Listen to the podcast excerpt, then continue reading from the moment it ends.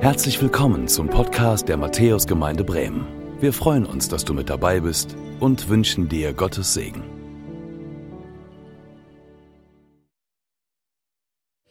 Schön, dass ihr den Weg hierher gefunden habt, hier in unsere Matthäuskirche. Ähm, stark, dass ihr da seid. Ey, ich bin echt nett, ne? Die ersten Reihen sind immer so leer, die ersten zwei. Und hinten, da fallt ihr übereinander. Das ist so krass von hier zu sehen. Also die herzliche Einladung an dich. In der zweiten Reihe sieht man besser. Im zweiten sieht man besser als da ganz hinten. Kommt gern nach vorne, wir beißen nicht.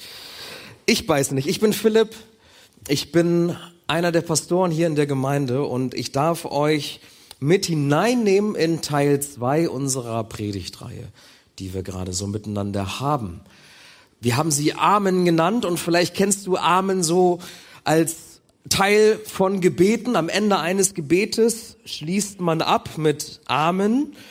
Und ähm, ich weiß nicht, ob du betest, aber wir haben diese Predigtreihe uns erdacht, weil wir gesagt haben, hey, Gebet ist wichtig. Wir glauben, dass Gebet wichtig ist. Wir glauben, dass Gott Gebete hört. Noch heute. Wir glauben das als Gemeinde, aber auch ich persönlich glaube das und ich hoffe, du glaubst das auch.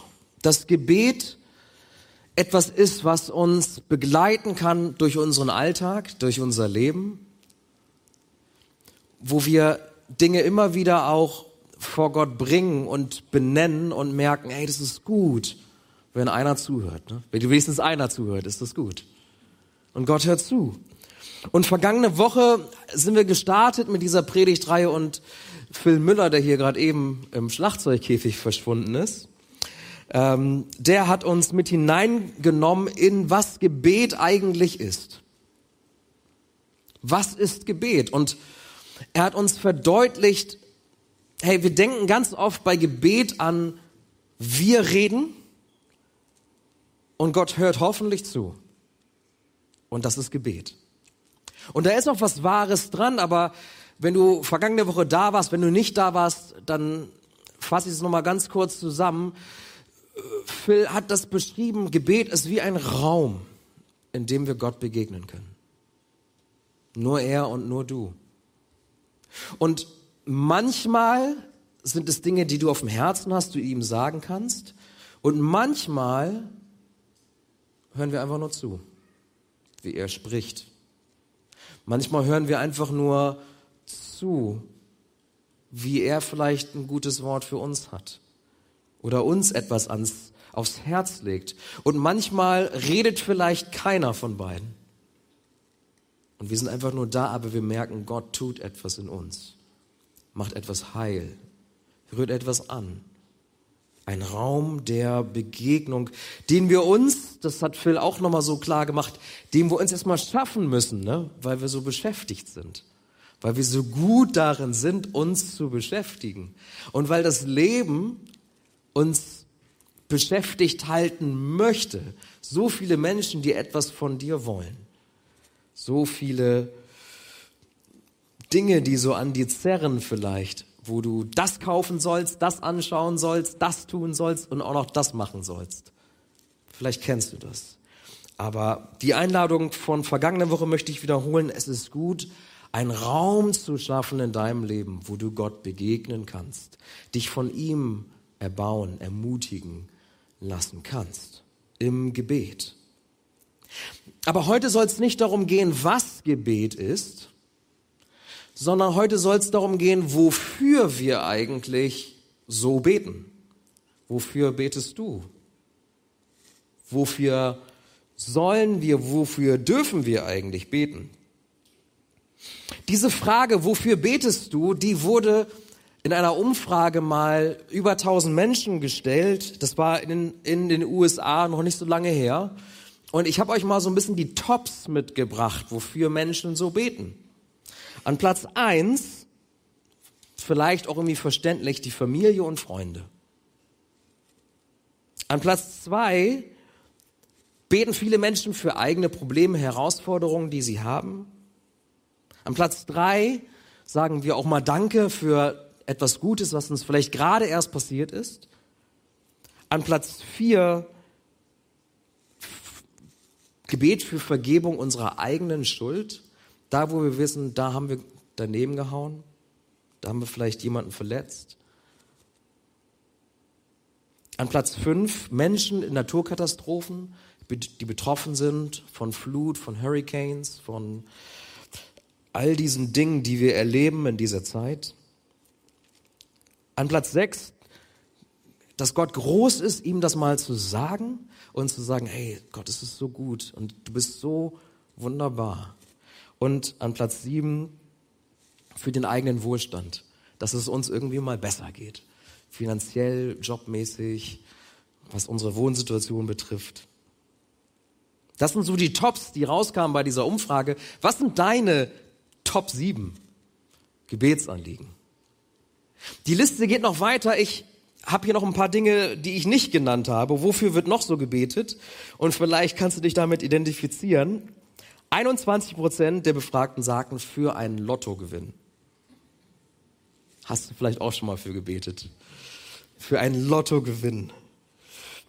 Ähm, 13 Prozent für die eigene Sportmannschaft. Hat ja gestern nicht so gut geklappt. Vielleicht haben mehr Mainzer als Bremer gebetet, ich weiß es nicht. Ähm, aber das hat ja gestern nicht so gut hingehauen. 7 Prozent beten für, und da will ich jetzt mal sehen, wer das kennt, für einen Parkplatz. Wer hat schon mal für einen Parkplatz? Jo, einige. Ja, sehr gut, okay. Das sind mehr als sieben Prozent, die schon mal für einen Parkplatz gebetet haben. Ähm, vielleicht auch gerade, als wir die Baustellensituation hier hatten, habt ihr für einen Parkplatz gebetet. Ich möchte in erster Reihe in Matthäus parken. Das ist mein Traum. Weiß ich nicht. Und dann haben nur sieben Prozent der Befragten, ich glaube, in Deutschland wäre das anders ausgefallen, haben gebetet dafür, dass sie kein Bußgeld bekommen, weil sie zu schnell gefahren sind. Ich würde sagen, in Deutschland sind es mehr als sieben Prozent, die dafür beten. Ich habe dafür schon mal gebetet, für keine Punkte, für keinen Führerscheinentzug. Und dann bin ich in vier Wochen Fahrrad gefahren. Ähm, Gott, Gott, Gott erhört nicht alle Gebete. Darauf kommen wir gleich noch. Ähm, und bisschen krass, an letzter Stelle, fünf Prozent der Befragten haben gesagt, sie haben dafür gebetet, dass ein Kollege entlassen wird. Okay, ihr müsst euch nicht melden, wenn ihr das schon mal gebetet habt. Aber krass, wofür Leute so beten, oder? Und das Interessante ist, ja, egal für was du betest, egal für was die jetzt gebetet haben, 83 Prozent der Befragten haben gesagt, und meine Gebete werden erhört. Die meisten Gebete werden erhört. Ich weiß, welche nicht erhört worden sind, wahrscheinlich. Aber 83 Prozent der Befragten haben gesagt, ey, ich, warum bete ich? Weil Gebete, das funktioniert. Das funktioniert. Gebete werden erhört. Und deshalb sagt knapp die Hälfte der Amerikaner, wir beten jeden Tag. Jetzt sagst du vielleicht, ja, okay, im frommen Amerika, aber hier sieht's vielleicht anders aus. Die FAZ hat die Deutschen gefragt, 52 Prozent der Deutschen beten regelmäßig. Krass, ne? In derselben Umfrage der FAZ haben 17 Prozent gesagt, dass sie glauben, dass es funktioniert. Also 52 Prozent beten regelmäßig, 17 Prozent glauben, dass es wirklich funktioniert und sie machen es trotzdem, ne? Also vielleicht gehörst du auch dazu, dass du sagst, ey, ich bete, manchmal bete ich und ich weiß gar nicht, ob das funktioniert, aber ich bete trotzdem weiter. Und vielleicht betest du aber auch schon seit vielen Jahren oder hast angefangen damit vor kurzer Zeit erst, weil du sagst, ey, das funktioniert. Das funktioniert. Gebet funktioniert. Wofür können wir beten? Ein paar Ideen habe ich euch gegeben, gute und weniger gute. Wofür können wir beten? Hey, das Gute ist, wenn wir in die Bibel schauen, und das haben wir letzte Woche gemacht, und da sehen wir, dass Jesus uns lehrt, wie man betet. Jesus lehrt uns zu beten. Letzte Woche haben wir in die Bergpredigt geschaut. Und heute wollen wir wieder darauf hören, was Jesus uns lehrt über das Gebet. Und zwar in der Nacht, wo er nochmal zusammensitzt mit seinen Jüngern, mit seinen engen Freunden, bevor er verraten wird, bevor er ans Kreuz gehen muss, bei diesem letzten Abendmahl, da spricht er nochmal mit ihnen über das Gebet. Und es ist eine krasse Situation, weil er sitzt mit ihnen zusammen und er sagt, hey, einer von euch wird mich verraten. Einer von euch, mit denen ich, wir waren drei Jahre miteinander unterwegs, jeden Tag, einer von euch wird mich verraten, einer von euch wird mich verleugnen, aber es ist okay. Ich werde gehen, ich werde zu Gott dem Vater zurückkehren und dort bereite ich für euch eine Wohnung vor. Ich gehe weg, aber ich bereite etwas für euch vor und ich bin weiter für euch da und die Jünger sind durcheinander, sind erschrocken, wie einer von uns wird dich verraten, einer von uns wird dich verleugnen, aber du gehst zum Vater, bereitest Wohnungen für uns vor, äh, total krass. Und in dieser Situation spricht Jesus über das Gebet und lehrt sie zu beten und sagt folgende Worte in Johannes 14, 12 bis 14. Wahrlich, wahrlich, ich sage euch, wer an mich glaubt, der wird die Werke auch tun, die ich tue. Und wird größere als diese tun. Denn ich gehe zum Vater. Und was ihr bitten werdet in meinem Namen, das will ich tun, auf dass der Vater verherrlicht werde im Sohn. Was ihr mich bitten werdet in meinem Namen, das will ich tun. Ich bete noch. Herr Jesus, wir hören diese Worte, die du geäußert hast über, wie wir beten sollen, wofür wir beten können. Und wir bitten dich jetzt, dass du uns hilfst, das zu verstehen, was es bedeutet, dass wir noch größere Dinge tun werden als du, was es bedeutet, dass wir in deinem Namen bitten, was es bedeutet, dass durch das, was wir bitten und das wir tun, du verherrlicht werden sollst. Hilf uns, das zu verstehen, das zu sortieren und das für uns persönlich in unserem Leben und als Gemeinde hier in Bremen-Huchting, dass wir das anwenden können. Heiliger Geist, hilf du uns, zu verstehen und sprich du jetzt in diese Zeit. In Jesu Namen. Amen.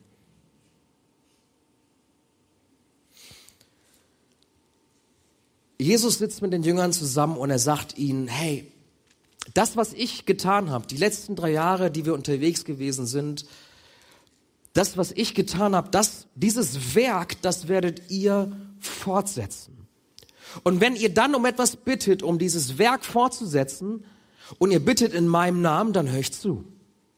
Dann beantworte ich diese Gebete. Ist das, was Jesus hier sagt?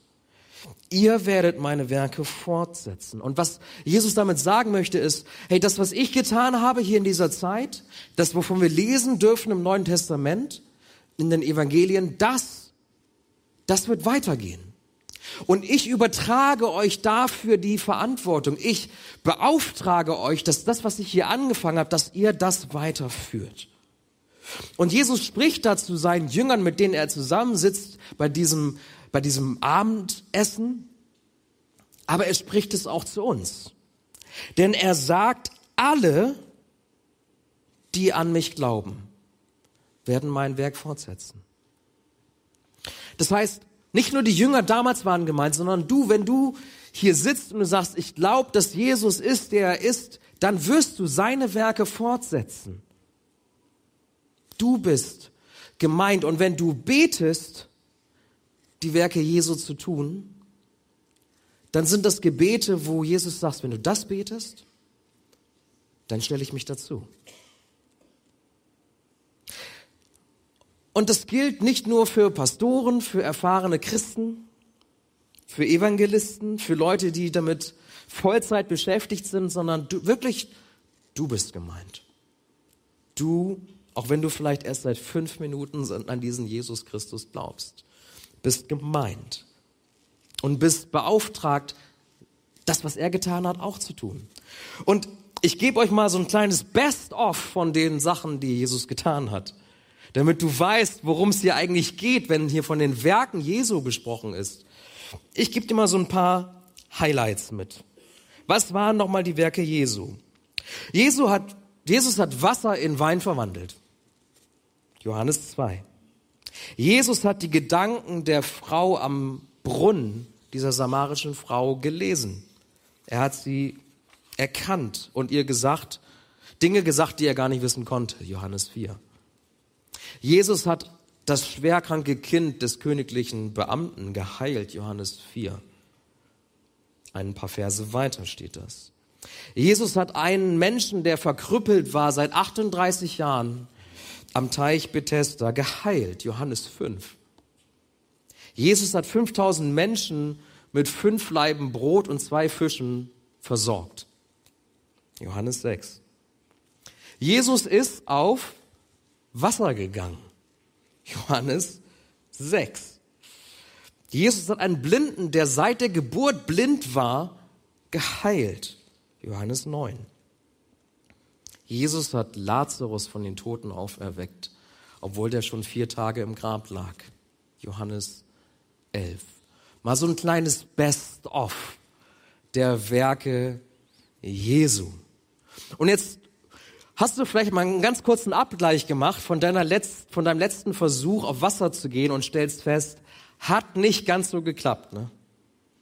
Hat nicht ganz so geklappt. Ist doch eine Arschbombe geworden. War doch ein bisschen peinlich. Wenn Jesus sagt, hey, ihr werdet diese Werke tun und, oder ihr werdet sogar noch größere Werke tun, sagt er ja, dann ist damit nicht gemeint, dass jeder von uns all diese Dinge tun kann, um dich vielleicht ein bisschen zu beruhigen.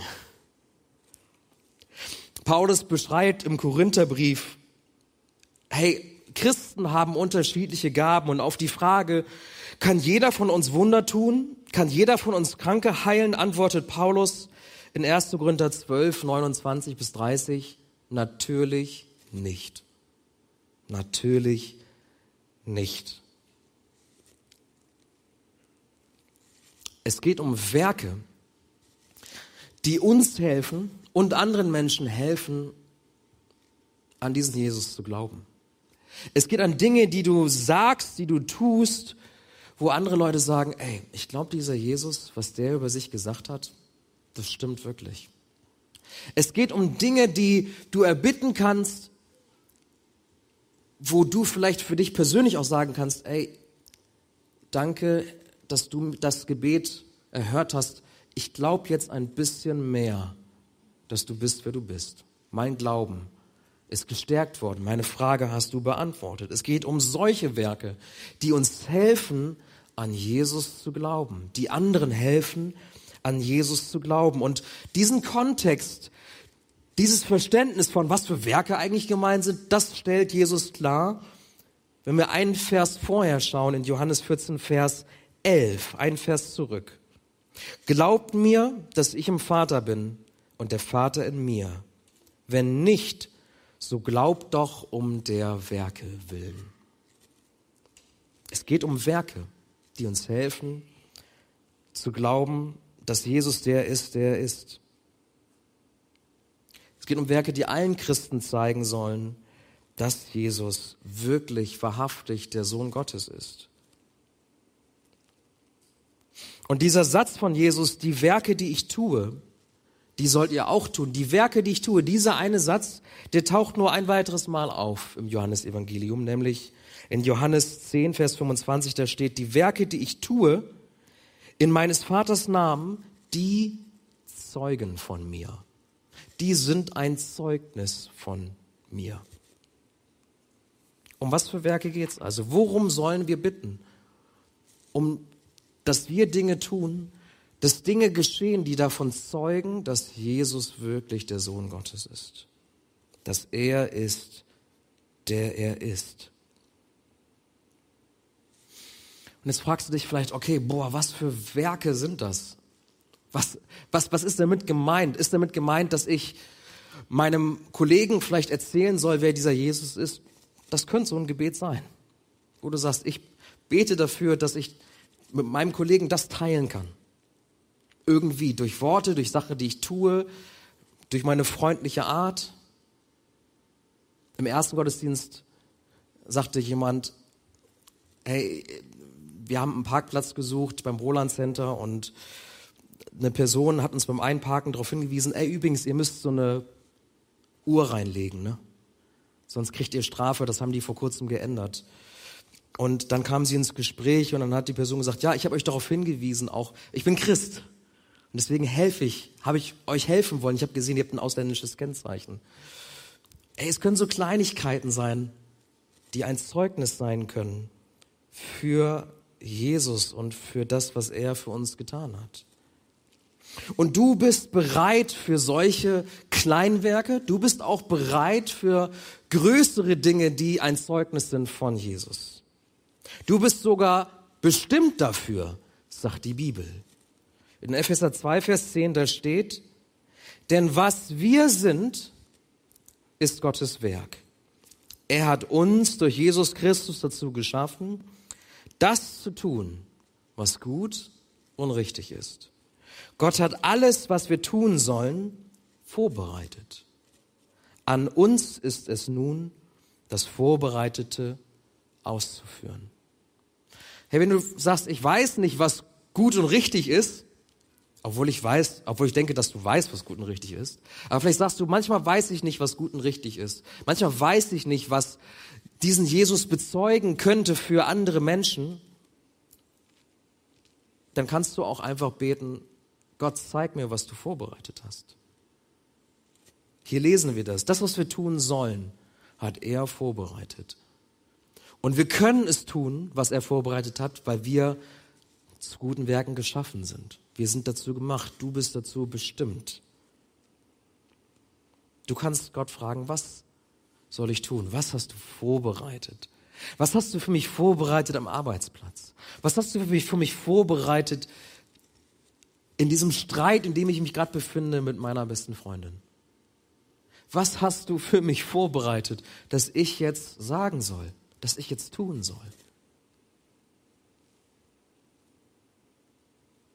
Aber Jesus sagt ja, vielleicht nicht, dass wir alle auf Wasser gehen, aber trotzdem sagt er dieses Wort, wir, wir werden noch größere Dinge tun als er. Keine Ahnung, was ist größer als auf Wasser gehen?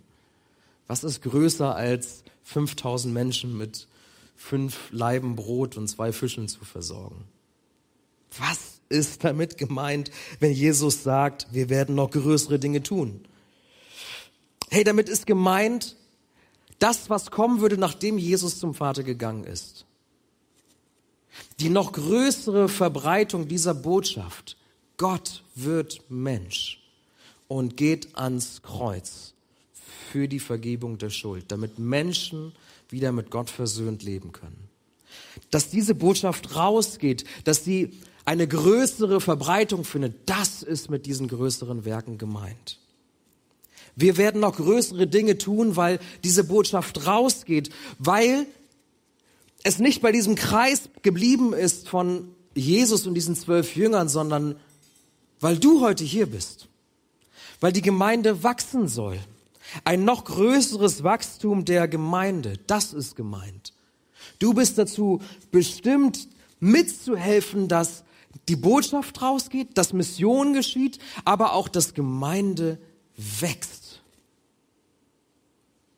Noch größere Werke, noch größere Gemeinde, noch mehr Menschen, die sagen, ich habe das verstanden, was dieser Jesus für mich getan hat und was er für mich tun möchte in meinem Leben.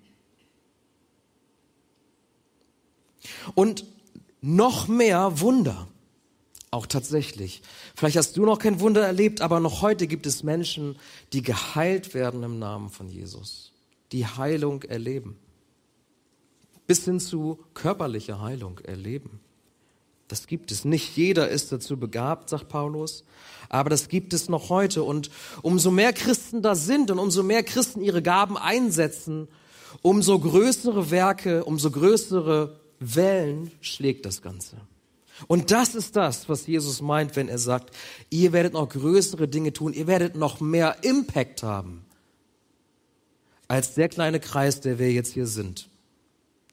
Ihr Jünger mit mir in diesem Raum, sondern die Botschaft wird rausgehen und Menschen werden erreicht und werden heil und kommen an und merken, ey, bei diesem Gott bin ich zu Hause. Das ist der Auftrag Jesu. Das ist das, was er uns mitgibt. Und das ist das, worum wir bitten sollen, dass wir ein Teil dieses Auftrags werden. Wenn du fragst, wofür soll ich beten, dann, dass du Teil dieses Auftrags sein kannst. Und wie das geht, das erläutert Jesus in Johannes 14, Vers 13. Wir haben das gerade gelesen. Und was ihr bitten werdet in meinem Namen, das will ich tun dass der Vater verherrlicht werde im Sohn. Hey, du bist dafür bestimmt, größere Werke zu tun und du darfst darum bitten. Und wir lesen hier, dass diese Bitten erhört werden. Jesus erhört dein Gebet. Und damit dein Gebet Vollmacht hat, damit du Autorität bekommst, verleiht er dir seinen Namen. Du darfst im Namen von Jesus bitten. Er stellt dir seine Autorität zur Verfügung. Und in seinem Namen öffnet sich der Zugang zu Gott dem Vater. Und in seinem Namen darfst du bitten, Jesus, tu dieses Wunder. Jesus, gib mir den Mut, das Gespräch zu suchen mit der Person, mit der ich eigentlich nicht mehr spreche. Jesus, hilf mir auf der Arbeit den Mund aufzumachen. Jesus, hilf mir überhaupt meine Arbeit zu schaffen. Jesus, hilf mir, mit meiner Familie klarzukommen. Wenn du das im Namen von Jesus bittest und sagst, hilf mir dieses gute und richtige Werk zu tun, dann sagt er, ey, ich gebe dir die Vollmacht dazu. Und ich erhöre dein Gebet und ich beantworte es selbst. Hey, bis dahin waren die Jünger mit Jesus zusammen und sie waren gemeinsam unterwegs und Jesus sagte, hey, wenn ich zum Vater gehe, wisst ihr, was ich dann tun werde? Hier auf der Erde, da war mein Auftrag, auf den Vater hinzuweisen. Alles, was ich hier mit euch getan habe, diente dazu, dass Gott der Vater verherrlicht wird. Wenn ich zu ihm gehe, wisst ihr, was dann mein Auftrag ist? Dass ich weiter den Vater verherrliche, indem ich selbst eure Gebete beantworte. Jesus wird selbst dein Gebet ganz persönlich beantworten. Er erhört dein Gebet. Jesus leiht dir seinen Namen, in dem Kraft steckt, in dem Vollmacht steckt. Und Jesus sagt, ich werde deine Gebete persönlich beantworten, selbst beantworten.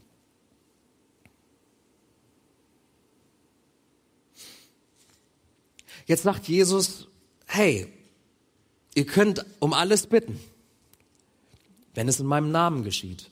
Und das ist so ein bisschen der Filter, den ich dir heute mitgeben möchte für die Frage, wofür können wir denn beten?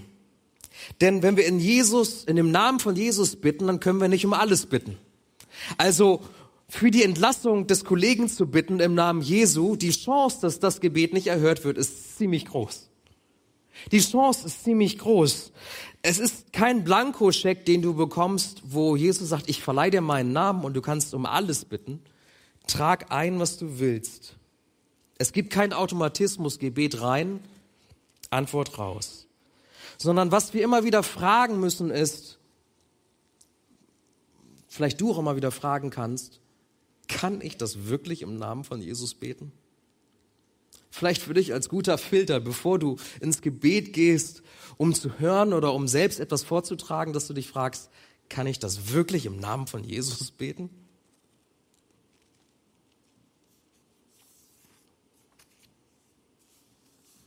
Ist eine gute Frage, oder? Wenn du mit Jesus verbunden bist, dann lernst du mit der Zeit seinen Willen kennen. Du lernst kennen, was er möchte, für dich und für andere Menschen. Wenn du in der Bibel liest, ich ermutige dich dazu, dann lernst du auch dadurch den Willen Gottes kennen, was er möchte, was er sich wünscht für dich und für andere Menschen. Und wenn du in dieser Beziehung zu Jesus fragst, was kann ich in deinem Namen beten, dann werden dir die Dinge einfallen.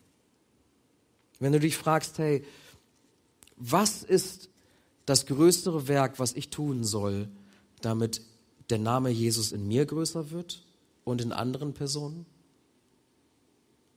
Dann wird Gott dir schon Dinge geben, aufs Herz legen, wofür du beten kannst. Und sei es nur, dass er dich auf dem Parkplatz gebraucht und du jemandem hinweist, hey, leg die Scheibe ein. Oder sei es noch ein bisschen mehr, dass du sagst, hey, darf ich dich zum Gottesdienst einladen? Darf ich mit dir über Jesus sprechen? Oder auch du nur etwas tust, ohne überhaupt irgendetwas zu sagen. Der Filter ist, kann ich das im Namen von Jesus beten? Und ist das, was ich erbitte, etwas, was für seinen Namen ist? Was seinen Namen groß macht?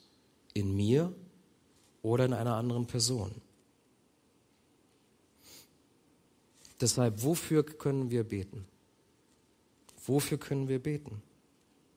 Ich möchte dir drei Dinge an die Hand geben, drei die diesen Filter beschreiben, die du vielleicht ansetzen kannst an diese Frage, wofür kann ich beten? Das erste ist, dass du überlegst, was kann ich wirklich in seinem Namen beten? Das zweite ist, was kann ich für seinen Namen beten, dass der Name Jesus groß gemacht wird in meinem Leben? Weil ich endlich etwas verstanden habe, was er mir sagen will, weil ich endlich mein Leben verändert habe, weil ich endlich eine schlechte Gewohnheit abgestellt habe und er mir geholfen hat dabei, weil ich endlich, was ist das, was seinen Namen groß macht in dir und in anderen. Und das Dritte, welche Werke sind es, die helfen, dass andere an Jesus glauben? Und wir haben vorhin gesehen, so auf die Top 7, und da habe ich noch ein paar Dinge ergänzt, auf die Top 10 der Dinge, wofür Menschen so beten. Und vielleicht hast du dich hier und da wiedergefunden, beim Parkplatz, beim Bußgeld, aber vielleicht vor allem bei dem allerersten, dass die meisten Menschen vor allem erstmal zuerst für ihre Familie beten und für ihre Freunde. Und wisst ihr was, das ist auch gut so. Das ist auch gut so. Aber ich möchte dich ermutigen, dass als Christ bist du Teil von Gottes Familie. Wusstest du das? Als Christ bist du adoptiert in Gottes Familie. Und wenn ich dich ermutigen darf, wofür kannst du beten? Vielleicht betest du für Gottes Familie an erster Stelle. Betest du dafür, dass in Gottes Familie, dass diese Familie wächst, dass in dieser Familie wir uns verstehen, dass in dieser Familie Konflikte gelöst werden, dass in dieser Familie, dass Menschen auf diese Familie schauen und sagen, da ist was anders. Dass Menschen auf diese Familie schauen, auf diese wachsende Familie Gottes und sehen, diesen Gott gibt's wirklich. Dieser Jesus ist wirklich der, der er ist. Ich möchte dich ermutigen, dass du Gottes Familie zumindest in die Top 5 aufnimmst. Neben deiner eigenen leiblichen Familie.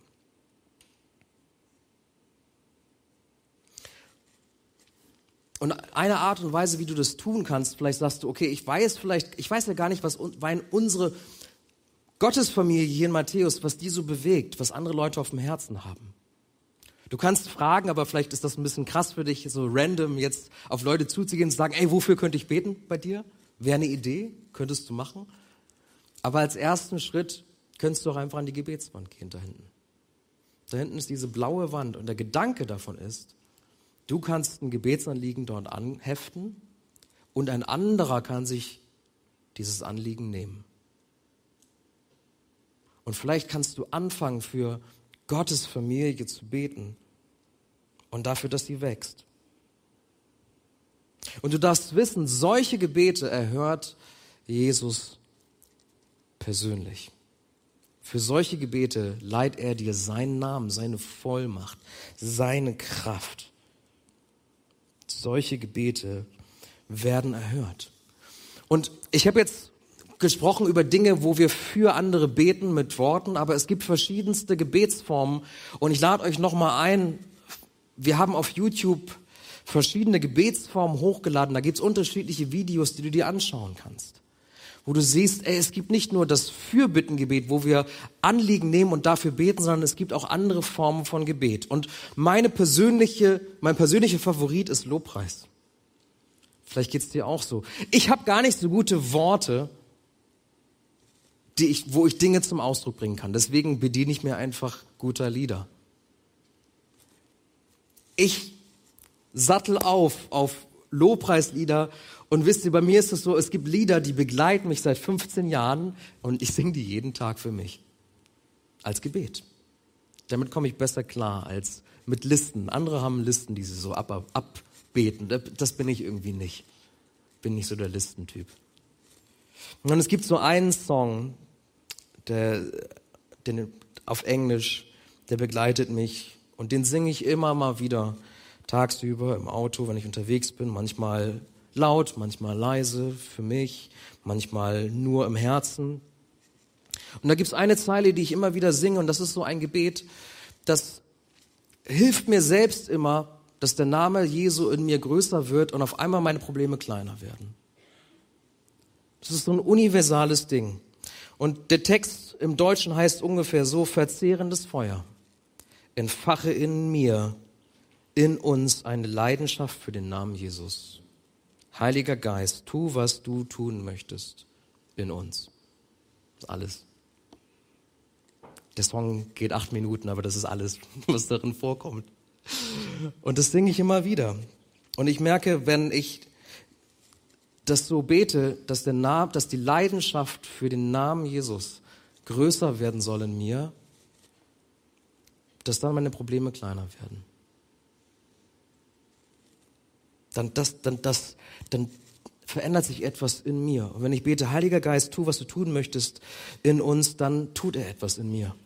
Verändert er meine Perspektive auf den Konflikt, den ich gerade habe, auf die Situation, in der ich gerade bin. Ich ermutige dich zu beten. Vielleicht gehörst du zu den 50 Prozent, die das bereits regelmäßig tun. Vielleicht zu den 50 Prozent, die das nicht tun. Und auch wenn du nicht glaubst, dass Gebet wirkst, ich lade dich ein, dass du es mal probierst. So wie viele das bereits tun, beten, obwohl sie gar nicht daran glauben. Ich lade dich ein, dass du betest. Ich ermutige dich, Raum zu schaffen dafür, so wie Phil das letzte Woche gesagt hat, für Begegnung mit Gott. Und wenn du keine Worte hast, dann brauchst du sie auch nicht. Such einfach die Begegnung und hör zu. Er möchte auch mit dir sprechen. Und ich ermutige dich, in seinem Namen zu beten für seinen Namen zu beten und dabei Gottes Familie Priorität zu geben. Denn dafür hat er uns zusammengestellt. Amen. Lieber Herr, und du siehst jeden von uns hier. Du siehst, wer regelmäßig zu dir betet, du siehst, wer schon lange nicht mehr mit dir diese Begegnung gesucht hat. Und Jesus, ich danke dir dafür, dass du uns so einlädst, wie du die Jünger eingeladen hast. Dass du uns einlädst, dass wir um alles bitten können. Und du gibst uns sogar deinen Namen. Du verleihst sogar deinen Namen, in dem Vollmacht ist, in dem Kraft ist, in dem Autorität ist, wo durch deinen Namen Dinge geschehen können, die wir gar nicht für möglich halten. Und ich danke dir dafür, dass du uns deinen Namen verleihst, aber wir wollen damit behutsam, verantwortungsvoll umgehen. Wir wollen fragen, kann, können wir das wirklich in deinem Namen beten? Und ich danke dir dafür, dass, wenn wir mit dir verbunden sind, dass wir dich immer besser kennenlernen. Und deinen Willen und dein Wort und was du von uns möchtest und bereits für uns vorbereitet hast. Hilf uns, dass wir auf diese Art und Weise verstehen können, wofür wir beten können. Und dass wir dann mutig sind und darum bitten, dass wir nicht zu lange überlegen, kann ich das jetzt wirklich erbeten? Sondern dass wir mutig vor deinen Thron kommen. Dass wir mutig in deinem Namen die Dinge erbitten, die Werke erbitten, die du tun möchtest und die du vorbereitet hast. Und ich danke dir dafür, dass du jeden Einzelnen, der hier sitzt, mit Gaben beschenkt hast. Jeder hier kann etwas außergewöhnlich gut. Sei es barmherzig zu sein, sei es wirklich auch Menschen zu heilen an Leib und Seele, sei es etwas zu erklären, sei es zu singen, sei es einfach nur zuzuhören und sich um andere zu kümmern, zu pflegen, praktisch etwas zu tun. Du hast jeden Einzelnen hier begabt. Und ich möchte dich bitten, dass du diese Gaben in uns erwächst, dass du uns zeigst, was du vorbereitet hast und dass du uns mutig machst zu beten. Denn du möchtest gebeten werden. Das ist dein Wunsch. Du wünschst dir diese Beziehung.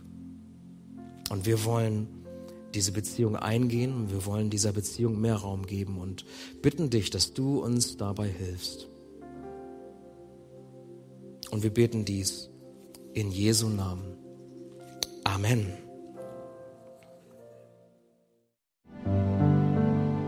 Danke fürs Zuhören. Wir hoffen, dass du heute inspiriert und ermutigt wurdest durch Gottes lebendiges Wort. Unser Gebet ist, dass es viel Frucht bringt. Weitere Infos findest du unter www.matthäus.net.